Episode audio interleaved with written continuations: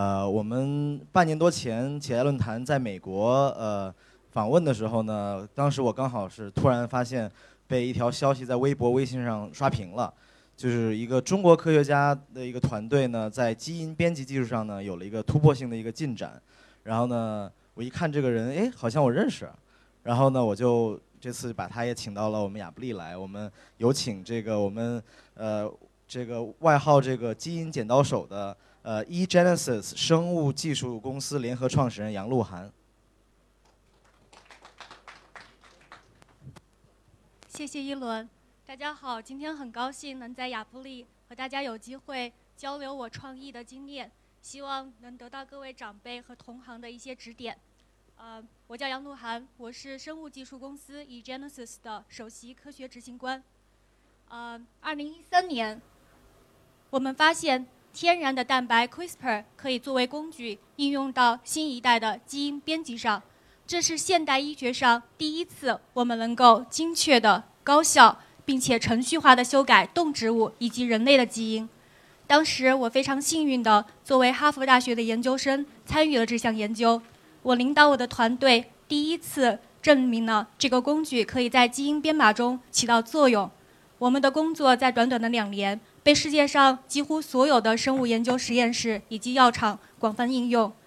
这两年里，百万个基因在不同的物种得到了修改，而我们的工作被2013年《科学》杂志评为了本年度最大科学重大新发现。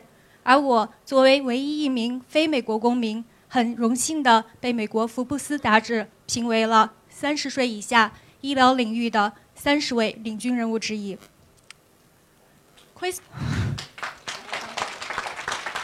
谢谢。CRISPR 技术的产生，标志着我们从基因革命的浪潮，已经从基因测序、读写基因，迈入了编辑基因的新时代。二零零三年，二零零三年，我们有了人类第一个基因组。在过去的十三年，测序成本降低，我们的数据量增大。但是，拥有数据并不能代表我们掌握了数据。今天在座的每一位，我们身上有三百万个。个性化的基因序列，这些序列怎么决定我们有不同的样貌、性格以及体质，还不为人所知。大部分的基因序列都像天书一样，我们很难读懂。基因序列的到来，让我们有了机会能更加理解生命和改善生命。我们可以用基因编码的工具修改遗传的密码，通过观察生命的变化，确定基因的功能。并且，我们可以通过这个工具修复人类遗传病的缺陷，为治疗一些疾病提出一个全新的方案。基因修改工具在农业生产和工业生产上也会有巨大的作用。我们可以用这个工具改善一些农作物、动植物的性状，提高产量、质量以及安全性。二零一四年。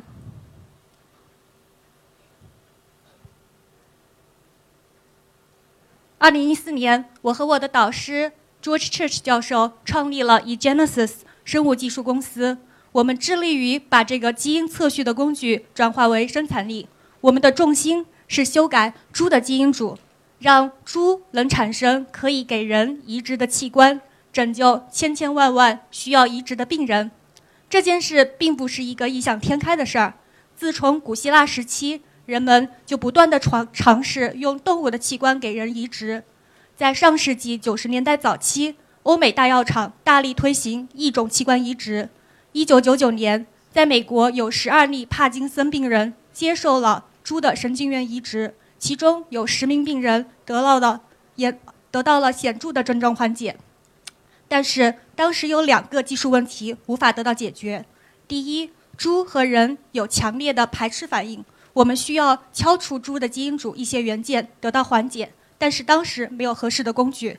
第二，在猪的基因组里面发现了类似艾滋病的病毒，而这些病毒可能会转染人体，造成一个新的人类瘟疫。因为这些隐患，世界卫生组织叫停了所有的实验，异种器官移植行业受到了重创，从此一蹶不振，消沉了十六年。而正是基因编码技术的产生，让我们对这个工作产生了希望。我们可以用这个工具来解决这两个问题。于是，我们决定用这个工具来武装自己，从别人跌倒的地方爬起来，全力以赴地开展这个工作。二零一四年，我找到了以前在大药厂大力推行一种器官移植安全审核和商业化的前辈 Jeff Markey，和我在哈佛一起出来的七个科研同事，日以继日地进行这项工作。经过十二月日日夜夜的努力，我们删除了猪的基因组所有的病毒，消除了所有遗传病的风险。我们的工作再一次受到了医疗界的瞩目。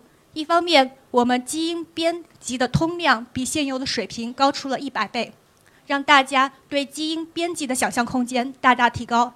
最重要的是，我们的工作让大家重新审视一种器官移植作为一个安全的治病救人的临床可能性。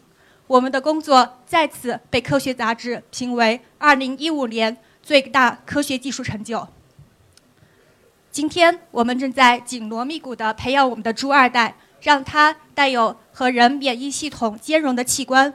接下来我们会在灵长类做实验，如果这个器官可以在动物的身上停留半年，那么我们就很有希望很快地把这个流程运用到人体临床上。我希望在不久的将来，我们可以制造出可以移植的角膜，让所有缺失角膜的眼疾病人能重新看到世界。我希望在不久的将来，我们能制造出可以移植的胰脏，让千千万万的胰岛，让千千万万的糖尿病病人不用每天再注射胰岛素。我希望在不久的将来，我们可以制造出可以移植的肾脏，让那些透析的病人不在漫长的等待中饱受煎熬。我希望有一天，我们可以制造出可以移植的肝脏，让所有晚期的肝衰竭病人有生存的希望。我很幸运。在生命科学最激动人心的时代，亲身参与了这场革命。我有一个梦想，我想用基因编辑的工具制造出可以给人移植的器官，拯救千千万万的病人。我深知这是一个登月的梦想，但这也是让我觉得值得付出一生的事业。站在科技的最前端和最顶端的科技团队一起努力，我有信心也有责任来承担这个梦想。谢谢大家。